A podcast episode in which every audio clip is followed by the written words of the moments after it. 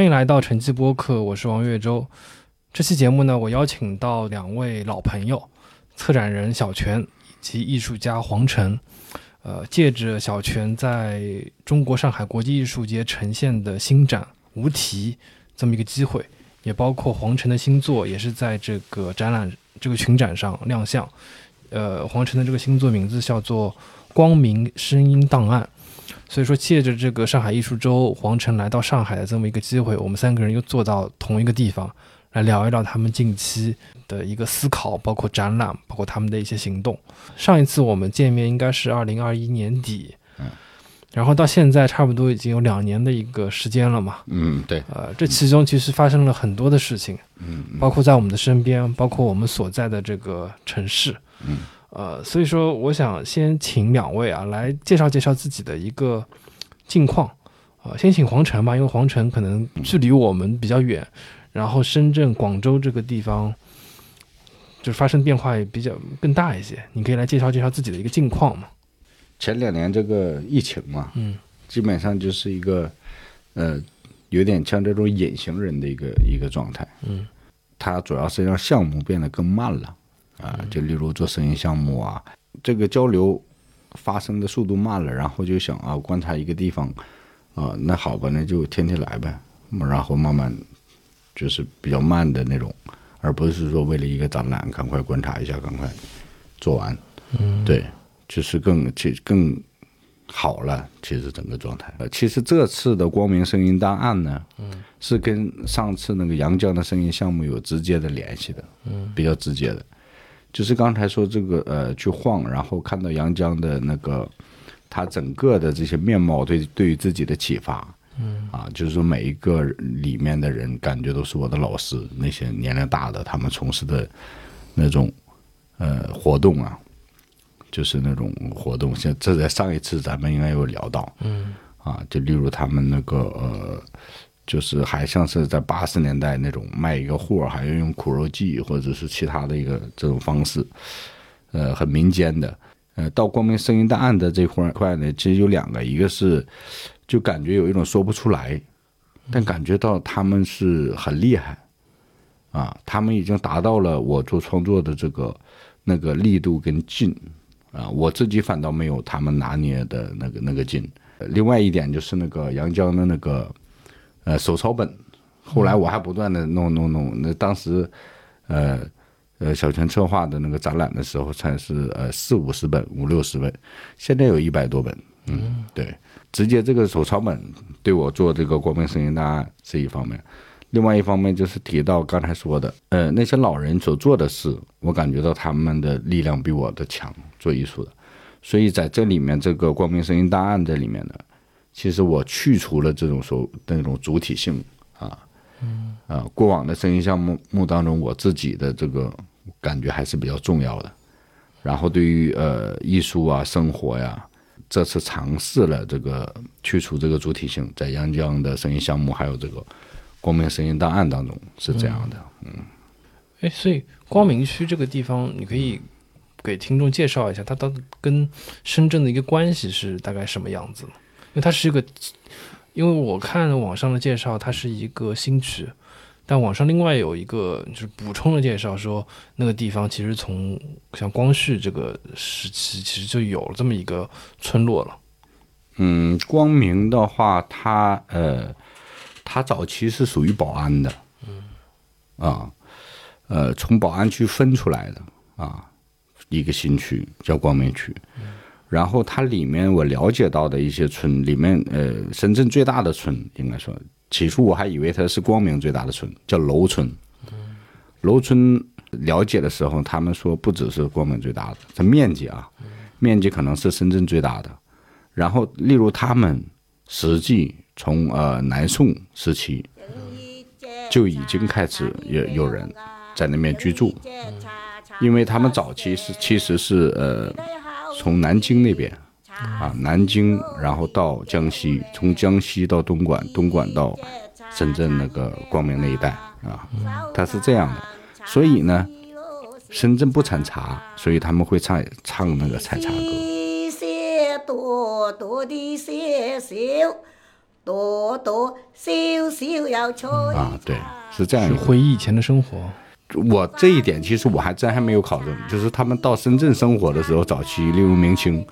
他们在深圳有没有种过茶，对吧？呃，深深圳本身这个气候好像也不是太适合种茶啊，广州、深圳，太潮湿了。呃，对，但是他们会唱采茶歌啊，嗯，然后我了解的这种采茶歌，我录制的那个人唱的那个采茶歌，就是光明唯一一个人会唱的。对。因为我看那个展厅里面其实有专门的一个表嘛，就是光明区每个街道，其实你基本上都去了，嗯，对对对。然后。每个地方其实都有采集到一些相应的一些这样的民谣啊、山歌啊之类的。呃，它是三十一个社区，六个街道，然后真正提供出内容的有十五个左右，嗯，但筛选下来就十个左右能用的，嗯，呃，然后呃，我去录制完，假设 A 社区，录制现场的一些东西很快就传到了 B 社区了。我下一次去下一个社区录制或问的时候，嗯，他们就说啊，我们已经知道了，你你你那个在哪个社区已经 录制过了，他们给我发的那个呃，对对对，就这样。然后有一个其实社区很积极，嗯，我去的时候，我跟他讲的很清楚，内容是怎么样的，嗯，但我去的时候就是傻掉了，啊，吹口琴呐、呃，就是这这一类的，啊，你看我们这个口琴吹得很好啊，或者调架子鼓，然后我跟他说不是这样，嗯，就是你还是想一一些相对于更加原生态的一些东西。对，原生态一点。然后，呃，在深圳寻找这种童谣的话，就比较艺术。嗯，所以这个我把主体性给它去掉，然后也没有加太多的内容。起初还想，呃，其实里面不只是山歌跟童谣的，里面有一种叫做出嫁歌啊，对吧？建国之前的出嫁歌，还有一种叫老人歌，老人就用北呃外省的或者是北方叫做哭丧啊。呃，其实是这种的老人歌。当时印象很深，看了楼村的村志，他们呃记录了，就是一个人去世，从那个叫做熏气呀、第一首叫做熏气，道士唱的，这二十五都是由道士唱，从熏气到最后是一共二十五首，嗯、分很多天完成，我这非常讲究啊，对。就是有点像这种葬葬葬礼的这种仪死亡的仪式。了。对我找一些呃会唱的，然后有的呃不会唱的，就是有的会唱呢，给你介绍到，他说不要来我家来唱啊，因为不吉利，是不是？对，呃，因为他知道有有中间有介绍人，有知道会唱的好，但是我请的这个呢，他就在他自己家唱，嗯，他用比较中性的语气来唱啊，嗯，对，所以就就就他就不忌讳，然后有一点挺有趣，他八十多岁，他的侄他很喜欢唱歌，嗯，那他也会唱采茶歌，呃，就是那个唯一会唱采茶歌的那个那个阿姨，呃，他的子女经常告诉他啊，不要唱这些了，太封建了。嗯，对。然后我反倒还觉得他的子女封建一点，就是他啊、会会唱这些啊出嫁歌啊，然后有一个阿姨九十多唱的那个出嫁歌，嗯，他想不起太多歌词了，就是唱的很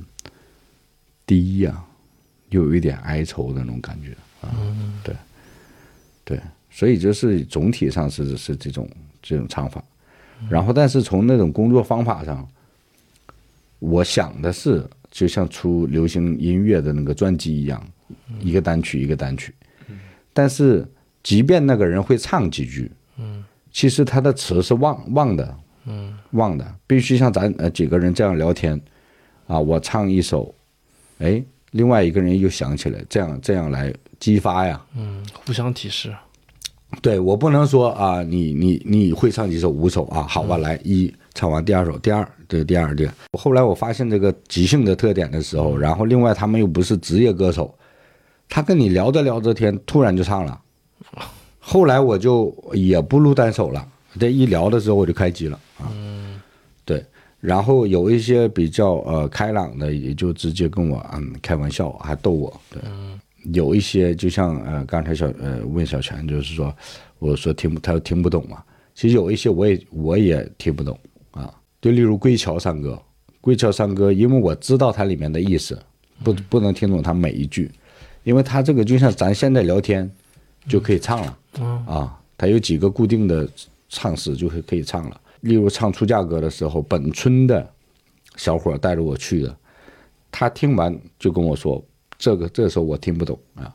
还有就是说年龄大了，上个时代的那些土话，嗯。啊，即便是粤语，我当时还有一个呃一起的，是广州西关的，嗯，他听这个粤语也听不懂的土话，然后当时他听熟了，我让他给我试着翻译一首，听了一整一整首，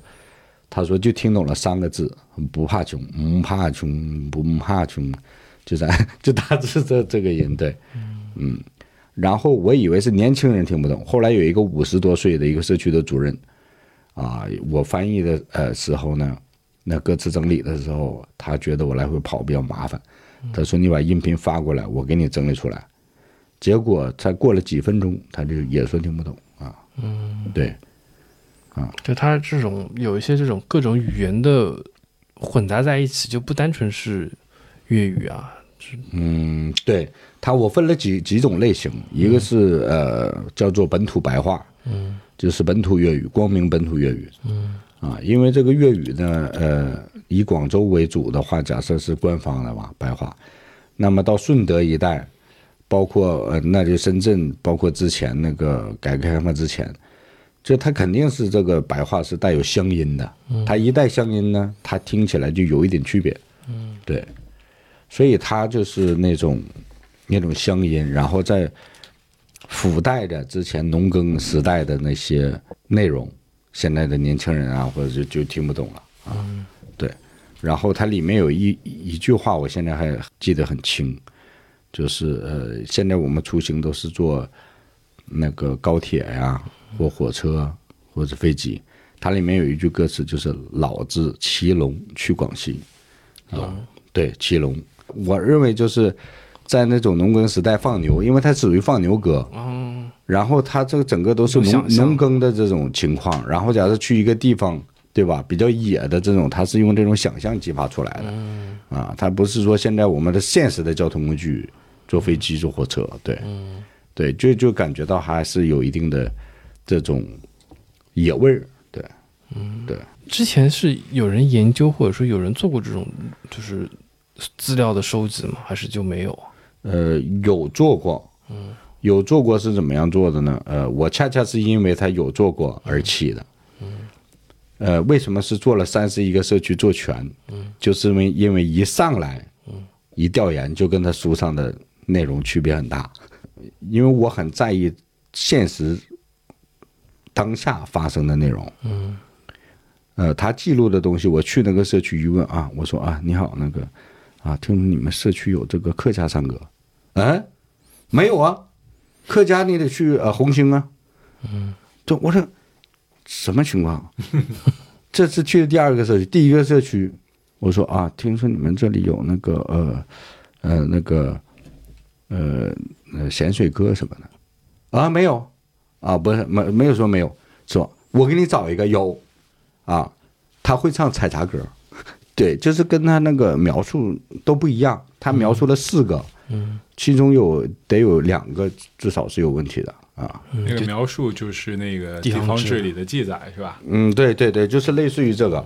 然后，即便是像村呃村志里面，即便是有描述假设老人歌，但是也没有人会会有这个调啊。然后我就是寻找一些，就例如放牛歌呀这些，就是更不会列入到什么像贵州啊这些云南啊这些山歌的范畴里面。对，所以我做的这种还不是说典型的这种童谣啊。例如我们一起驻地的时候，有一个艺术家就说啊，光明的啊乳鸽，啊，大家做完项目要吃个乳鸽什么的，光明乳鸽出名啊。他就深深圳的，然后他就说啊，不要吃了，去顺德吃。我说不行，我说这个项目，我做这个项目的点就是光明的乳鸽，你觉得不好吃，哪里不好吃，对吧？顺德的哪里好吃，对吧？它本身不能够说哪里的好吃是去哪里，所以它这个里面的这个东西是最值得玩味的啊。包括你做童谣啊，包包括方法上，我也是呃有点半访谈半访谈的这个方法，对吧？介于单曲跟这种纯访谈之间，这样这样才能聊出来一些很很深度的一些东西。嗯嗯嗯，就是一个一个互相激发，嗯对我比较感兴趣，刚刚说到那个互相激发啊，就是，呃，可能确实因为这个老龄化啊。那你觉得在接下来，比如说，我们如果想听一个非常完整的，你刚刚说到专辑，就像一个单曲，那可能它要有个三三五分钟，对吧？起码它有个两两分钟吧，它可能才能成为这么一个比较专一的这么一个曲子。那目前你的这个录音录下来，这种最完整的一次性唱的有多长时间啊？这种会有适当的剪辑的。嗯然后呃，恰恰相反，呃，除了采茶歌够长，绝对是那个演唱者他年轻的时候就经常唱，他长在脑子里。呃，因为那个从一月到十二月，其实采茶歌都有一个套路的，从一月到十二月。但是我呃，其中有一个在唐北社区，那个人是我遇到的唱的是最好的，那嗓子，就能够让人想象到那个时间的，嗯，那个味道，过去的时间的味道。然后呃，我还有一点私心，嗯，我想你唱的这么好，然后你们社区也号称是唱采茶歌厉害，但是你也只会唱几句，我就将网上的采茶歌给他，我还以为一样，他看了一下，他说哦，不同的。然后我把楼村的，我想这个两个地方近哦，都在一个，就是开车才十分，嗯，十分二十分的顶多了。这两个劲，我那个整理出来的歌词给这个唐伟的这个阿姨，唱，她都说不一样。啊，她那个从一月到十二月是绝对是要年轻的时候经常唱，否则会会忘掉。然后刚才小陈说的这个呢，有问题就是，呃，恰恰是因为这些放牛歌，呃，它很短，就三就四句话，嗯往往四句话六句话，然后呃，有的时候有一个格式的，例如前两三句话差不多，最后一句话变啊，对，它就是很短啊，所以呢，能够能够激发出来。然后光明的这一块呢，我是给它分了几个地方。刚才是谈到的是本土白话，就粤语这块，还有一个是客家山歌。客家山歌其实全世界都有的，不仅是中国人是客家人，很多老外也是客家人啊。然后还有就是呃归侨山歌啊，归侨山歌的话，主要是有客家话跟白话，但是它又不是客家话跟白话啊，又有区别啊。啊，口音啊不同，所以它大致上是是是这三类啊。嗯，对，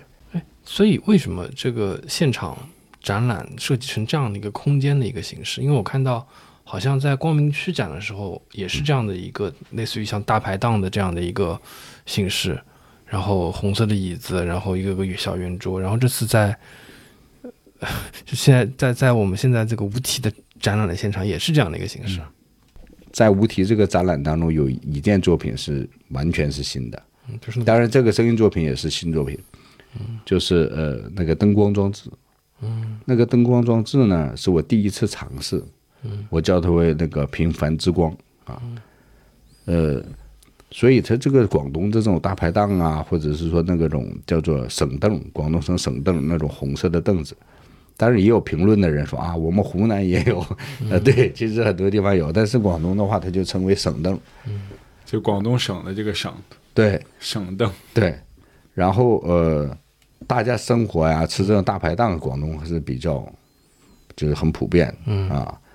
就是在这种日常里面，它有一些有一些力量的啊，隐藏在里面，隐藏在这这些生活的边边角角里面，就是这种这种力量。就那包括那平凡之光，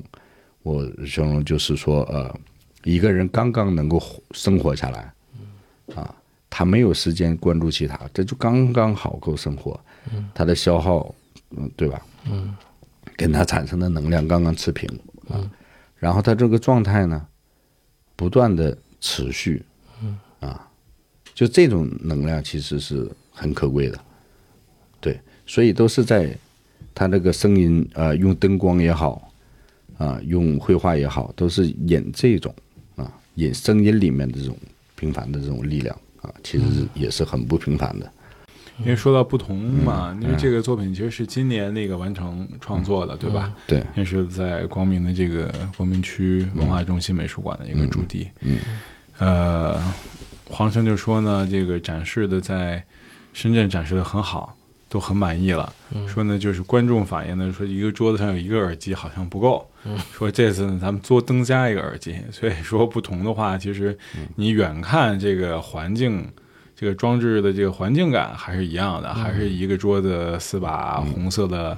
省凳啊，这大排档凳子。但每桌子上下面我们有两个耳机，这样就是大家可以有多一个倾听的这样的一个渠道。然后另外的就刚才说的这个平凡之光的这个装置，为了这次展览呢特别呈现的这个装置，它的一个光晕一打出来之后，其实让呃整个的这个。展览的这个区域啊，它其实有一种很强的这种这个召唤感，大家就会觉得呀，这个地儿好看，嗯，因为它不光是网红打卡，它另外一方面其实是你有一种亲切自然，另外这种吊灯其实是有魔力的，从这个西方的这种吊灯就是 chandelier，再到中国的这种灯，不管是怎么样，其实。你有一种悬挂的灯光的方式，其实就会产生一种吸引力。大家坐的那个周围也比较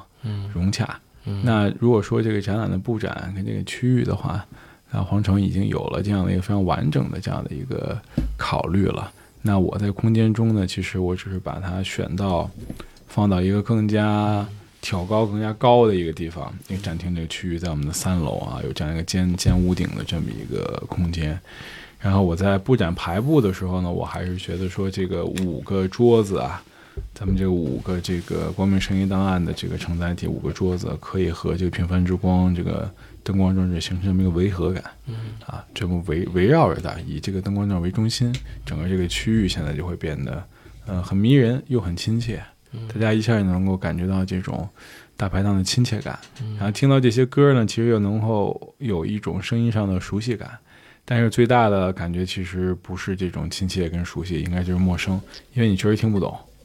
然后而且你也很难进入，而且这个离生活也非常远了。但是它恰恰它是时间上它是前一个时间上面的生活，嗯，那现在跟我们有些距离，那我们现在审视它的时候，它变成了声音艺术，或者说变成了这个声音档案。但是如果我们再深挖一步的话，它可能又会变成生活。我觉得是这是这个作品。呃，比较迷人的一点，也是艺术家工作中很投入，呃，很能够产生涟漪反应的一个部分。嗯，因为我知道你肯定关注黄城很久，很就是一直在关注像黄城，包括我们上一次聊到的内容，包括这一次呃关于光明声音档案的这个内容。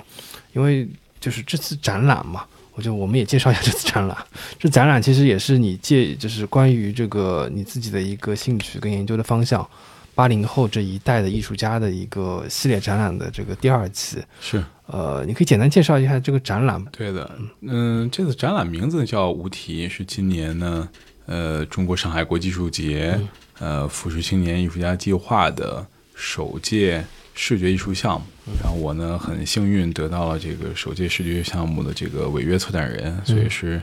呃，第一次在国际艺术节的框架下，以福清计划的这个。框架呢，来呈现一个展览。那我要发挥我的这个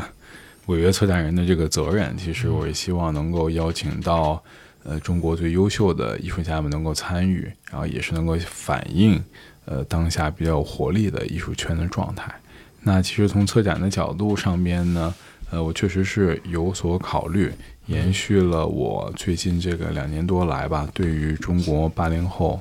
艺术家群体的这个研究，那黄成呢，也是我在这个研究中、这个考察中，我很关注的艺术家。他的创作的工作面向的非常的呃多元化，同时呢，专注在这个声音方面。但如果深入去研究他的实践的话，他其实有很多不同层面的这个创作，从声音，然后那我们倒回到绘画，再倒回到雕塑，再倒回到很多社会性的这个介入式的创作，对吧？包括行为。那我觉得有很多很多的面向。嗯，正因为有这么多的面相，其实我们很难用一句话去概括一个艺术家是怎么回事儿。嗯，那其实就更难用一句话、两句话、一篇文章去概括概括一个艺术家群体、一个代际的艺术家群体是怎么回事儿。嗯，所以呢，我想呢，我要把我的工作呢和我的视野呢往后退，退到一个我觉得叫不去命名的这么一个状态。那我不去命名，我反而没有题目，我才能更显示我这次展览的八位艺术家。嗯，那这个展览呢，就延承了我去年在上海的 Snipe 纽约视觉艺术学院上海艺术空间的这个展览，叫五倍，讨论的也是八零年出生到八九年这个年龄段的艺术家。那上一次有三十三位艺术家参与啊，嗯，那这次呢，我聚焦到八位艺术家，那每个艺术家的创作都不大一样，嗯。那黄成这次展出的更多的是声音，啊，声音装置，嗯。那在他旁边呢是严一波，展出的是他这二十年来一直所坚持的那个媒介摄影。那在旁边呢有同样在三楼有来自东北沈阳的画家耿一妮的绘画，然后以及呢呃住在芝加哥的艺术家邹晨，他呢是中国美术学院第二届的新媒体系，零呃零三年到零七年，嗯。这四年一届啊，他是第二届，然后呃零四到零八年应该是，如果没记错的话，零四到零八年第二届，零三年是第一届。然后呢，他其实是新媒体训练出身，然后也创作这种多媒体的艺术作品，但他最近这四五年开始潜心进入到这个陶瓷，所以我这次特别请他参与这个展览，也完成了在景德镇的一个驻地加特别创作。那整个展出的作品都是，呃，他从芝加哥回来住到景德镇而近期创作的。嗯那在二楼呢，跟呃皇城其实有关联的，也有一个声音作品，是来自上海的呃音乐制作人呃三三三三 E M Y B W，这是他的名字。三三呢是非常优秀的一位电子音乐人，啊、音声音的制作人，然后也是在时尚领域开展很多的工作。那我们在上海知道的这个时尚的这个呃时尚商店或者时尚的一个计划叫三个三啊，也是他做主理人。那他的声音跟黄成的就很不一样，他是非常电子音乐的这种部分，他说他的音乐性很强，而且这些音乐是节奏音乐、电子音乐。然后，但是三三的工作中，他的音乐有很大的一部分的灵感是来源于生物，嗯特别来源于昆虫，来源于这些节肢动物。所以，因为他会分析这些昆虫和这些昆虫带来的这些灵感，这些昆虫跟节肢动物其实是星球上很早的一些生物，很古老。然后这种重复性跟他们身体的这个构造，他会觉得和节奏很相关，所以他以此出发的他的音乐觉得是叫节肢嗯这个主题。嗯，那他同时呢，把他的音乐创作的面向，刚刚黄晨说的工作方法啊，那三三也有把工作方法拓展，比如他也到了这个贵州，去了侗族的这个聚居区，然后采访侗族的民间音乐，做收声、做田野、做访谈，包括拍摄纪录片，然后后来也出了这个书，来讨和他的一群文化伙伴们去讨论侗族音乐，然后再把侗族的音乐纳入到他的声音和他的这个音乐专辑的创作。那我觉得这个部分其实二楼跟三楼其实黄成的作品跟三三的作品会有一个互动的关联。嗯那同时呢，在二楼还有来自呃广东的艺术家方迪，他拍摄的这个巴布亚新几内亚的呃一位土地部部长他的纪录片，关于他的故事。那那边呢，再有二高啊，关于当代舞蹈在华南的这个当代舞蹈以及中国当代舞蹈的这个非常丰富的创作，既有舞蹈，又有社会学，也有田野。那还有李廷威，他关于天气、关于气象的一些研究，转化成他很有个人风格的这个多屏幕的呃录像表达。那这样的一个展览，像我刚刚这样介绍，其实我们会发现每个艺术家都非常独特，所以我觉得我作为策展人，我在这次展览中，我不能去用一个名字去命名，所以那我觉得其实应该是一种大音希声的状态，是一种大象无形的状态，是一种大器晚成的状态。是一个大方无余的状态，所以我觉得这是一种不去命名而去有名义的一种状态，所以我觉得这展览呢应该叫无题。嗯。我们接下去来聊聊城市吧，因为城市首先也是小泉很关注的一个领域嘛，也是黄晨黄晨老师就是很多你的作品其实也会在城市，包括城中村，呃，包括城市里移动的一些这种交通工具上去录制。呃，我们首先来讲一下城中村嘛，因为城中村这两年发生了很多的一些故事，很多一些新闻，就感觉人越来越少了。嗯活力呢？就是这种大大半夜，人人家街上还有没有人来吃这种很生猛的东西？嗯，这个跟我最呃，例如呃，跟我做最早的这个嗯这个关注城中村的时候，嗯那个火力会呃感觉弱了很多嗯啊。例如广州的石牌啊，嗯石牌的话也是也也是依依然会少了很多人嗯啊。然后它旁边的电脑城也不再像就当年我来广州那样的一个一个一个状态，大家都买电脑啊、台式那种，对。嗯，因为我记得在一就是去年也有一个村叫康乐村，嗯嗯嗯也非常的就是有名嘛，因为那边就是在疫情期间被封的非常厉害。嗯，然后那边本身又是一个轻工业，就制衣，因为那边是有应该是华南地区吧最大的一个成衣的批发市场。对，嗯这就是呃，其实一直以来大家的一个疑问，就是广州作为这这个出口贸易或者相关的，就是跟海，或者说深圳，好像跟这个海比较有关系，包括上海的这个类型我不太知道，就是呃小商品也好，或者是说你制造业也好，其实广广州很少有这一类的艺术家做跟这个主题相关的。哦，这跟贸易跟这种布对对，跟贸易相关的，对对对。当时一些国外的艺术家，呃，到广州都跟我说，哎，黄成，你应该做一些跟贸易有关的。我觉得广州这个贸易或者怎么样，呃不好做。呃，然后还有就是呃，嗯，中大那一带啊，呃，就是做那种呃布匹的，嗯那个样板，你要像做做布呃贴布的画啊，或者怎么样，啊，每一家拿完之后，你就要用一个呃那个货拉拉的那种大一点的车才能能装下，可以拿很多的，就样品，每一家拿一一个样品，所以它其实也还是有挺多难度的，就是你每一个村的这个状况研究起来还是挺花时间的，嗯，对对表表面上看起来很雷呃很雷同。是回到这个呃小泉刚才提到这个无题里面，就是说那天我们聊到就是说小何的这个巡游计划，跟我这个区别，其实我呃前期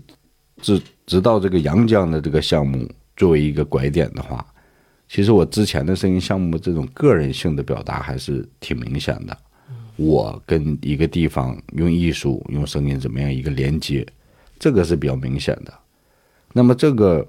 放空出来，其实也是有一个啊、对这种生活自己的一个体悟，就是每次你把自己的呃内容都抓得很紧，嗯，对吧？然后你这样的一个主体性去掉，它好像是就是说刚才说那种更大的东西啊，就有一个变化啊。其实这个去主体性也是自己一个主体的表表现，因为主动去去做的，对，嗯，对。然后放在深圳这样一个情这个语境里面很重要，因为深圳还是被贴了很多标签，又是科技又是金融，这这个那个很多啊，高科技发展，对吧？嗯。在这样一个城市里，你寻寻那个寻找这个童谣，或者是说不只是童谣吧，嗯，就是过去的一些老一点的这种歌唱，嗯，它形成这种反差就挺很艺术，嗯。然后我做这个项目的时候，也有很多呃同行啊或者策展人说啊，你最近在干嘛？我说在深圳做一点这个，呃，可能要寻找点童谣什么的啊。深圳有童谣吗？啊，对。另外，起初本身也想加一些创作，嗯啊，就感觉很多余。最早有一个方案也有点有点呃那是就是呃，例如老人歌，嗯哭丧，它本身是关于死亡的，那么大家都知道一个这种风格叫做死亡摇滚。嗯。然后本身我想呃，但是没有跟那个重塑呃雕塑权利这个黄锦没有跟他聊这个事。就本身想让黄锦配乐，然后用这个老人歌这块作曲完成一些叫做死亡摇滚这样。啊，调侃一点，但是这个多傻，对吧？多多多多此一举，多多余，对吧？嗯。嗯，就累不累？嗯，对，就 对。本身的这个歌，其实放在就你刚刚讲的深圳的这个语境里面，对，其实是已经挺有这个怎么讲，就冲突感，或者说有一些这个对，然后呃，就是它有一点不同，就是呃，人们想象的山歌跟现实当中的山歌，对吧？都在握手楼里的，叫做呃包租公包租婆，嗯对吧？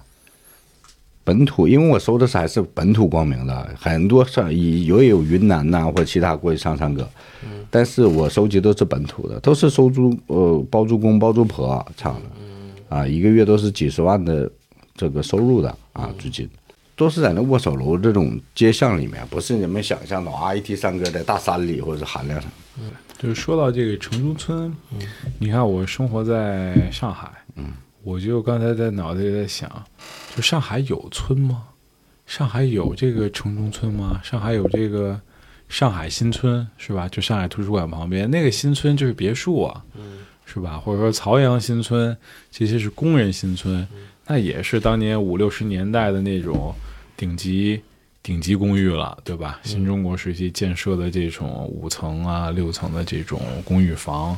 用的苏联的这样的集体主义公寓的方式，就好像上海就没有广州或者深圳的这种这种所谓的村城城中村啊，对，它就没有这个村，它可能叫叫村。那上海有一个能跟广东有联系的，那不就是那个九楼杏花村？这样一聊，你会发现，呃，上海的都市版图中其实是没有今天华南那样的村，那是肯定没有的。那我们这里边呢，是不是也有山歌呢？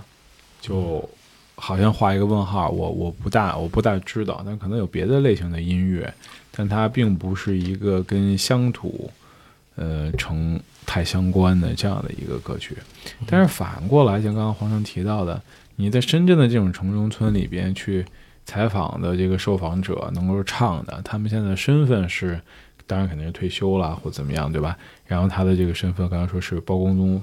呃包租公包包租婆公、包租婆，对他们其实是房东，对吧？翻译成普通话，他是房东，他自己是有自己这个房产，然后他再租给别人。那因为他这个房产越来越受欢迎，所以在城中村中不断的加加盖、加密，对吧？盖的越来越密集，然后再出租出去。那他现在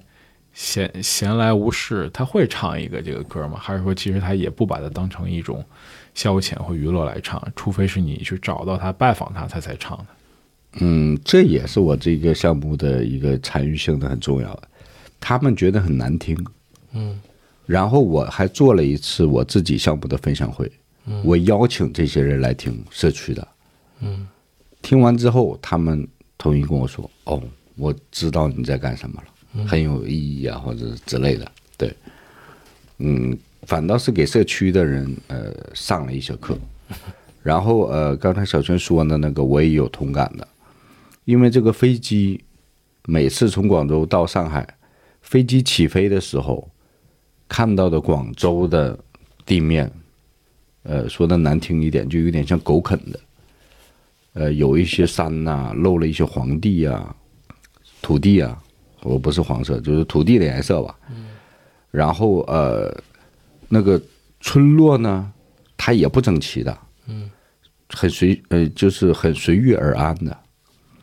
然后到上海这边一降落的时候，哇塞，一小撮一小撮的，发现有一点没有遇到那个土地被挖之后的那个情情况。嗯然后听就是今天有就是那种很整齐、有序的一个一一个状态。然后回想到呃，我第一次质疑，之前我做到第呃，应该在一七年左右的时候，我我的一个平面设计师，有关设计的，呃，我就想我说哎，有机会可以在上海以后做这类生意项目。我说上海有没有这样城中村？他回答的答案是没有。然后我在想，怎么可能啊？但是在今天来看的话，实际上是没没太有的，这个城市情况是不一样的。比较难找，可能都是在城城郊结合部吧。哎，就可能要到郊区去了。我刚才在想，我前一阵儿去了一个岑浦村，啊，我啊，也是那儿正在搞建设，对吧？嗯搞这个江南水乡会客厅。嗯嗯，这么想一想呢，其实上海城市的核心区内，应该是除了像我刚才说的这种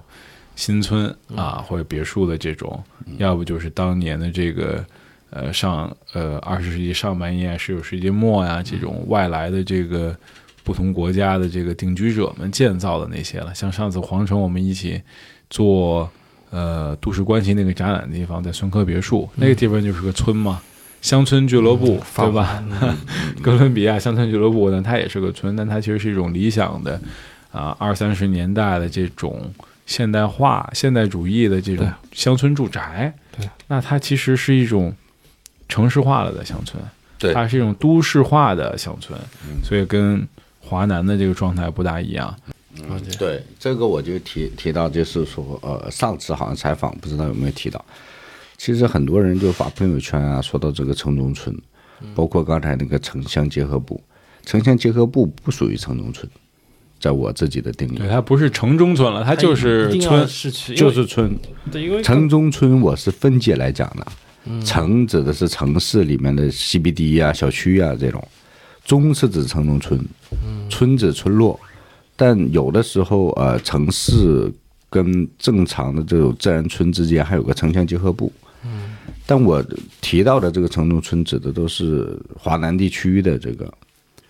这种，首先它本身就是在城市的中心啊，比较重要的地方，或者 CBD 周围，它这个城，它这个村承担着很重要的一个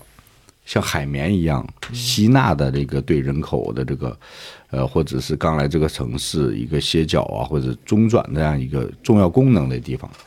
例如白深圳白石洲也好，或者是说广州的石牌村也好，这种很典型的人口又又多，对，就这这这一类的，就某种程度上它的矛盾性、对比性是很大的啊。对，你你的这个就是声音光明声音档案，在文化艺术中心展出，就是来参观的人，他们对于这个项目听完之后或者看完之后，他们有给你到你什么样的反馈吗？呃，对，因为这个我跟呃小泉有说，呃，当时我第一次用这个桌子展的时候哈，从这个展陈的这个重量上讲啊，嗯，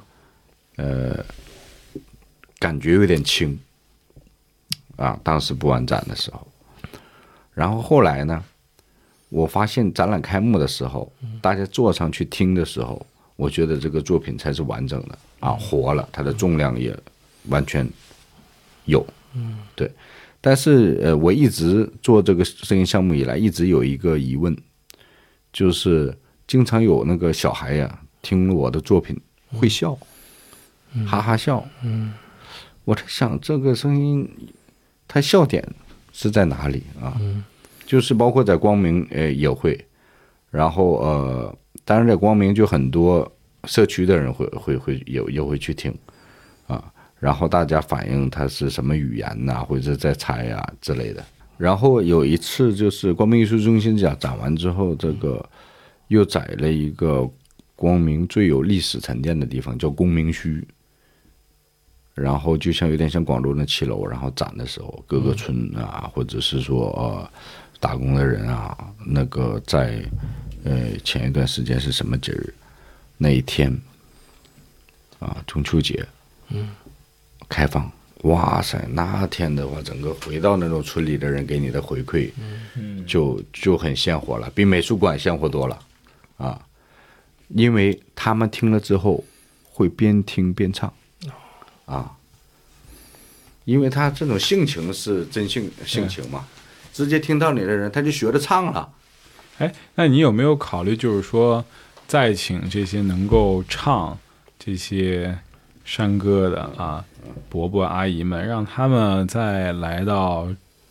这个上海，来到上海，对吧？或者来到广州，啊，或者来到比如深圳的这个深圳的前海，嗯，咱们来唱一个，就是对公众唱，同时呢，也可以再回到这个社区文化活动中心、党群服务中心来做一做这种传承的一些工作，就可以教一教。嗯。这样呢，我觉得他可能会从一个田野录音的方式呢，进入到有点演绎、表演啊、现场。嗯嗯，啊，或者进入到一个教学工作坊了。这个我之前是有考虑的，但是后来就觉得跟我的录制内容会感觉有点重。嗯然后你说这这个呃传承这一点有点意思，因为客家这个山歌呢，它的体系比较牢固，很牢固。当然，我这里面刚才没有细说，就只是用客家山歌。其实客家山歌很多方法的，国民本地的调跟啊、梅州的调还有河源的调是不同的。当然，里面我也有做那个具体的介绍。呃，例如客家山歌，其实已经在做这个传承了，因为它它比较牢固嗯啊。然后呃，很多其他省份的不是广东的，嗯，现在每个社区都会有一个呃呃，像类似于老人活动中心一样，然后环境很好嗯，啊。我去其中有一个录制的，他们有上百人会唱的是变成合唱了吗？还是啊，这也是一个新的特点。你说这个点很好。客家山歌它本身就不是一个就像唱革命歌曲的一个方式，嗯最后唱出来有一点像呃唱革命歌曲。啊然后他们客家的这个群体去听了我的分享会，当时我已经录制完他们，他们自己说说哦，那天合唱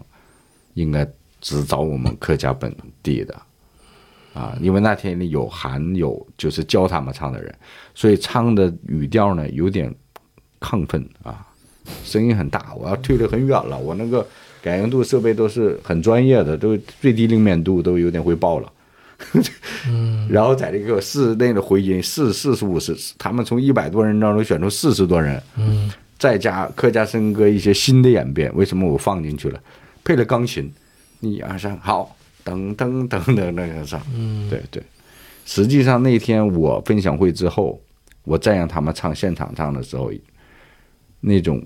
纤细感啊，那种情感很丰富。嗯对，对，因为客家山歌它不同的地方，它那个区别就大了啊，语调不同啊。其实你你讲这个，我正好想到前两年我看到的一个项目，它是一个上海音乐学院的一个，就是应该是读人类音音乐人类学方向的一个学生，就上音嘛，呃对上音，可能这个你们也可能也知道，就是他是在那个上海的地铁里面看到，就是有几个这个保洁阿姨，嗯就他们有时候会利用一些休息的时间嗯，拿着手机唱这个苗族的山歌，因为后来发现他们都是苗族的人到上海来做打工嘛，然后这个就是他们因为是靠这个山歌来去，因为苗族它本身的这个唱歌啊，这个文化其实也比较比较厉害的。然后他就是一直去跟踪他们，看一下他们日常的一个工作的一个状态，包括他们在什么地方来去唱这个歌。后来发现他们都是会找一些相对来说会避开人群的一个地方，就比如说是一些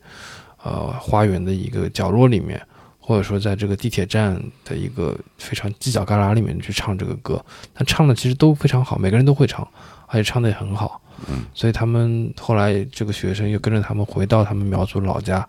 来去录他们在当地的一个生活的状态。所以他是有一个两个城市，包括他不同的这个身份的一个比较，但是他可能是用歌来排解他在上海的一些寂寞也好，或者说他的一些发泄一下他的一个情绪。我觉得那个项目还非常有意思。对，包括呃，刚才岳州说的那个，其实我很早就有了解，其实他们统一用一个 app 软件，叫做全民 K 歌。嗯啊，之前是用微信啊，后来全民 K 歌，这个全民 K 歌这个 app 就比较厉害了，它可以容纳全国各种山歌，你千万不要以为我们粤呃贵州山歌的找贵贵州的，可以跨界的，对的。这个太有意思了。然后呃，不同国家的，你不要以为是在呃欧洲的呃贵州人会唱山歌的，他就不唱了，他会跟贵州的或者哪里的对歌的，线上对歌，就线上对歌。都通过全民 K 歌这 app，对，然后、呃然后他们还可以录制下来，然后你不同的呃山歌呢，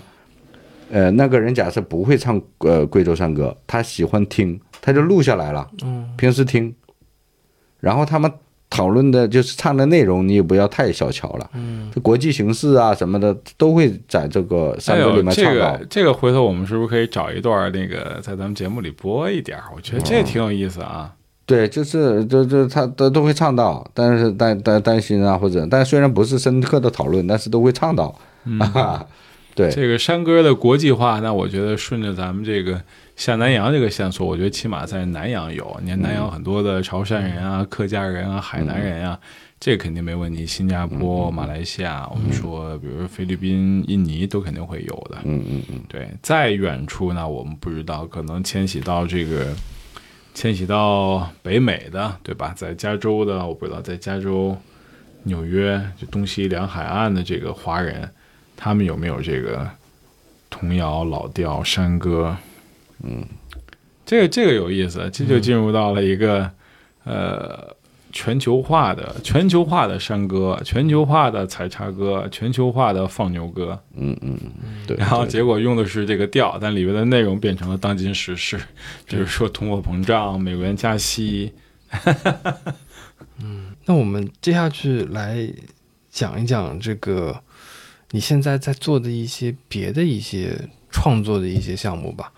因为上次你也有提到，呃，其实你从你去到广州一开始，你就在跟着一辆从广州一直到东北的那辆列车，然后这辆列车其实到现在一直还在运行着，包括你关于它的这个作品，你也一直在做。那讲讲这两年就是这辆车，就是它有哪些变化吗？呃，这辆车因为从呃我第一次到广州，这个 T 幺二四，它是因为到东北之前是有三辆车，三呃三个省会从广州发出一个省会一辆啊标准，但是这两年到长春的增加了，因为它处于中间嘛，可以缓解。嗯，但是即便其他的车呃时间更短了。但我其实还是喜欢坐那个时间长的，对我自己你跟我做做习惯的，对。然后 T 幺二四，对 T 幺二四，但是它的时间没有变啊，还是那个时间。然后呃，但是里面的整个坐车的整个环境感觉、气氛会变了，可能会随着大家的这个经济情况啊、兴奋度啊，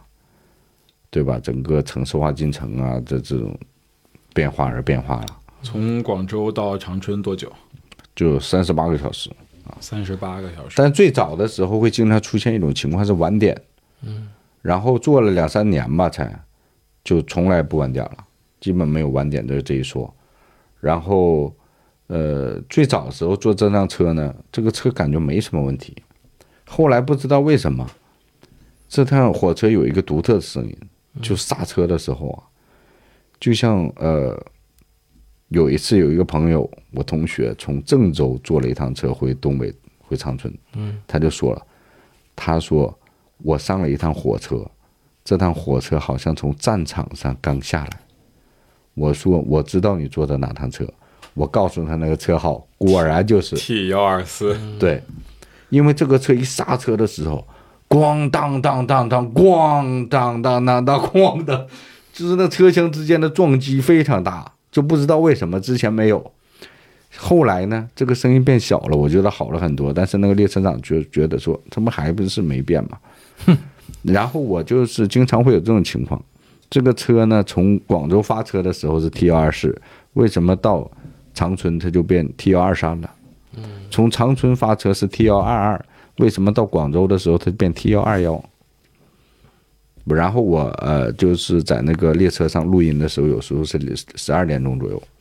凌晨也有。那个列车长呢，他有时候巡的时候看我拿的设备，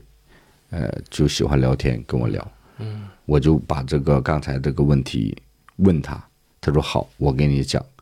他说中国所有列车会有一个特点，只要那趟车发往北京方向，嗯，它都是双数，嗯，离开北京方向都变单数。哦对。所以它这个是车次是在行行进途中也会也会就改就改了，因为例如往北京方向发的时候，T 幺二二刚过北京没多久，可能在石家庄的时候，这趟车的车牌就已经换了。对，就就这是这样，所以它那个车的呃特点很明显，咣当当当咣当。但是这些年我经历的这种火车的故事，以及整个中国人民对这个坐火车的经历都，都都是非常多的。然后最早的时候，我从呃我家那边回广州，其实我选过几条路。最早的时候，我是不从长春直达广州的，我选择从北京中转。从北京中转呢，我觉得这样挺好。但是在零五年、零六年那会儿，那个春运的人流量啊，奇大无比的。嗯。呃，我从我家那边一个小站，就是一个呃县里的吧，一个县县级市的这种上车。上车的时候呢，是大家抢的，抢座的。然后那一年我回去，我想将家里的这些书带带回广州。嗯。然后我上车的时候，还没等上呢。我就已经弃权了，因为什么都不拿的人都挤不上去，我还拿了两袋书，还有那个行李箱，嗯，但是我就在绝望当中就随便问了一下那个地下的乘警，有个女乘警，我说阿姨，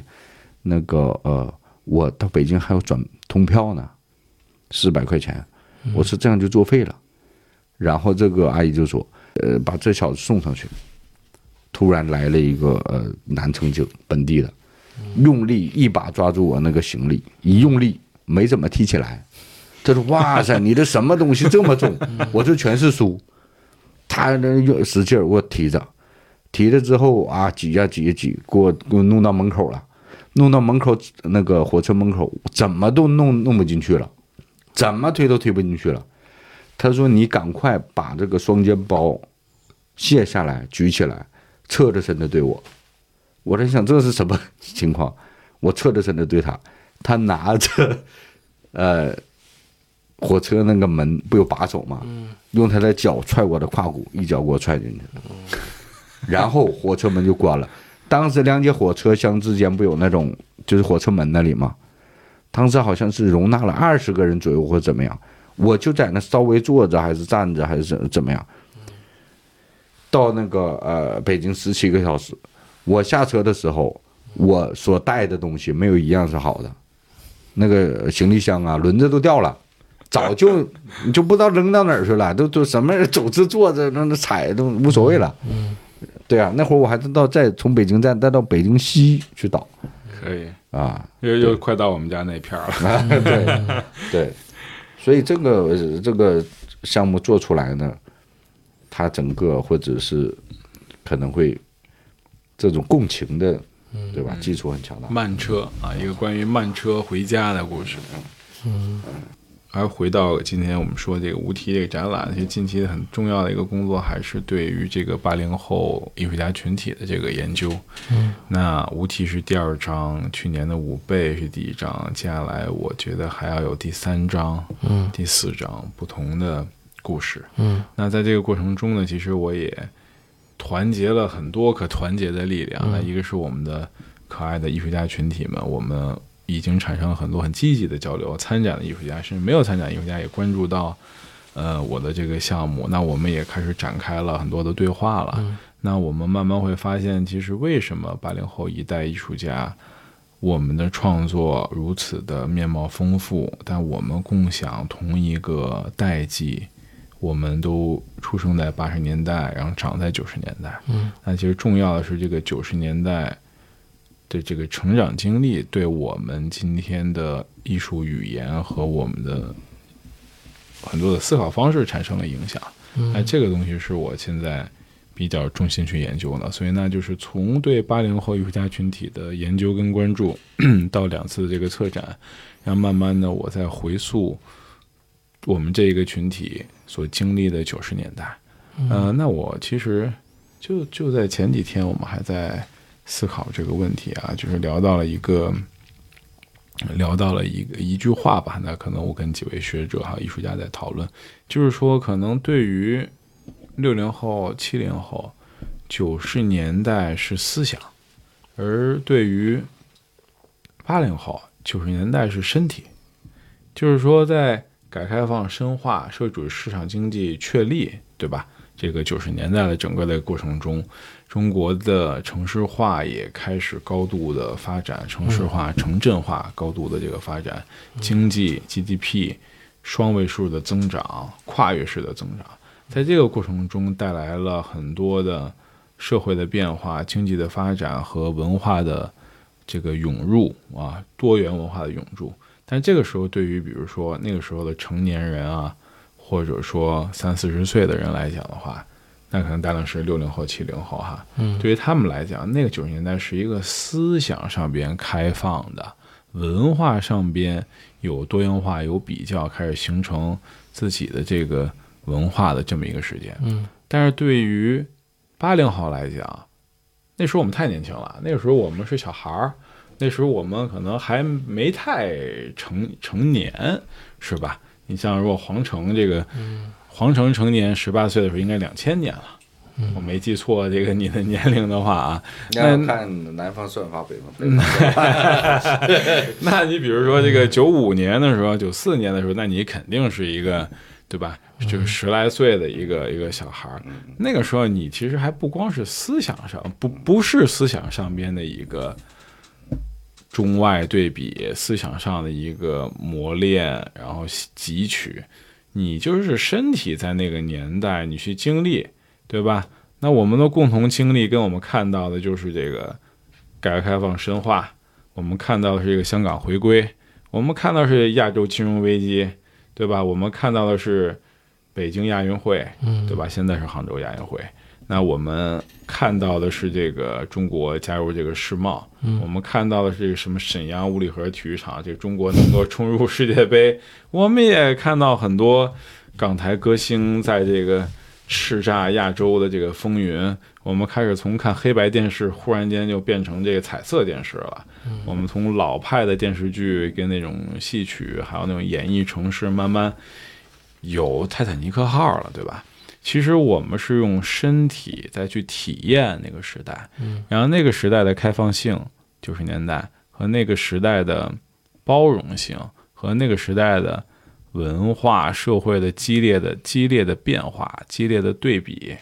给我们产生的其实是身体上的记忆，嗯。啊，对吧？我们是有这样的一个烙印的，所以我们带着这个记忆，穿越到两千年代的第一个十年，再到我们现在进入到这个，这现在都不是第二，现在是第三个十年了吧？是二三年是第三个十年了，对吧？第一个十年应该是零零到零九，对吧？啊，接下来一零到一九，我们还穿越了这个全球化的公共健康危机。那我们的体验是不一样的，所以我想总结说呢，可能对于我们的前一代、两代九十年代的这个思潮和变革是思想，那对于我们八零后，这个是身体。那我们以身体为主导的，那我们怎么去讨论我们这代人的在文化上边、在认知上面的主体性？然后这个其实是我近期最重要的一个工作。嗯，这个工作会有大量的研究和书写的工作，写作。嗯嗯，我会采用这种叙事、非虚构，再加上虚构，共同去写作有关这个我们共同的这个记忆、共同的这个分享的经验。那它可能会继续的变成策展的项目，也会变成一些呃文章，甚至是书籍的出版，然后还有一系列的研讨会。这是我接下来的一个主要的工作。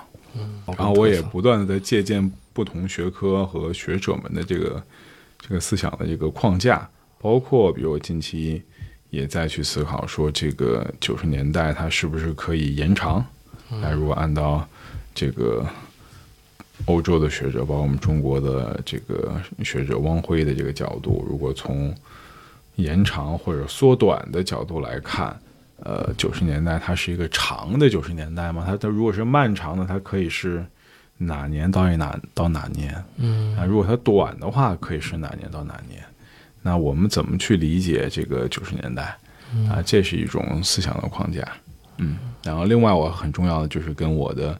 呃艺术家朋友们，我们共同的这个文化群体，包括艺术家、电影人，还有很重要的就是呃文学家们这些作家们，我希望展开更多的这个交流。嗯就是对于一个时代的一些怎么讲采样式或针灸式的一些一些研究。对，而且必须需要通过对于文化艺术群体的这个采样分析，才能够回看那个时代。嗯啊，因为我们这里边有大量的媒介，皇城的声音、皇城的雕塑，那韩寒的文本、电影写作，甚至他的赛车，嗯对吧？比如三三他的电子音乐到底是怎么回事儿？嗯然后包括像刚刚黄生说，他跟李然啊，艺术家李然他们之间在北京学画画的这个经验，就刚才说了一个词儿，我的脑袋中马上就想到了，他用一个词儿叫考前，他不是考前班儿，他说考前。你想想，就是这个很有诗意的名字，这个展览叫考前，在考试之前，他是想成为艺术家，还没成为艺术家的那个状态，他是什么样儿？那个那个是那个时候，就是九十年代末两千年代初。对，如果九十年代可以延长到二零零八年的话，如果九十年代可以从八九年到零八年的话，你和李然的考前班就是九十年代，然后我们是从那儿来到今天的，这也解释了你的作品中为什么有这大排档，为什么有这个省凳，啊，这是会解释很多原因的，就是因为你坐着 T 幺二四列车穿越了时代，因为 T 幺二四列列车是来自九十年代的，它可能八九年就有了，那甚至更早。但比如从八九年、九一年，它几次提速，嗯，它或者说人来越越来人越来越多，对吧？然后或者如果就 T 幺二四的历史更长，但是它依然对于六零后、七零后，它只是交通工具，但是对于你那是身体，嗯，对于你那是一个切实的经验，你从身份转变的一个时你从。你对吧？你从长春，你从吉林坐这班车到广州美术学院，最后成为了艺术家。这不是思想，这不是说一班列车塑造我的思想，而是那班列车塑造了我的身体。然后我的身体有了之后，我长大了，接下来我塑造思想，那我会给时代回馈什么样的思想？对，这大概是我 洋洋洒洒的一些一些接下来的工作。对，也很期待你这样的一个研究。那这期节目非常感谢小泉跟黄晨老师来做客我们节目，来聊一聊他们最近的一些新的一些行动、新的研究跟新的一些思考。啊、也欢迎大家如果有机会去到深圳的话，可以去光明区这个地方去走一走、看一看。那我觉得那那里肯定是一个不太一样的一个深圳。好两位感谢好谢谢谢谢我听好众们好，谢谢。嗯，高兴跟城际的听众们一块儿聊天。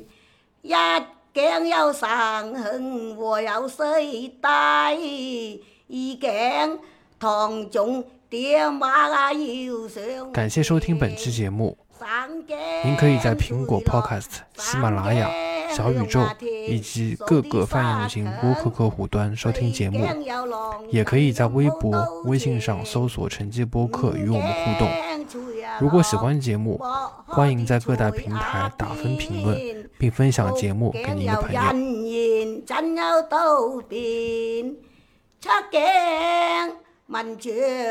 人言真有道變，出鏡文章冇藝地勤啊扎練，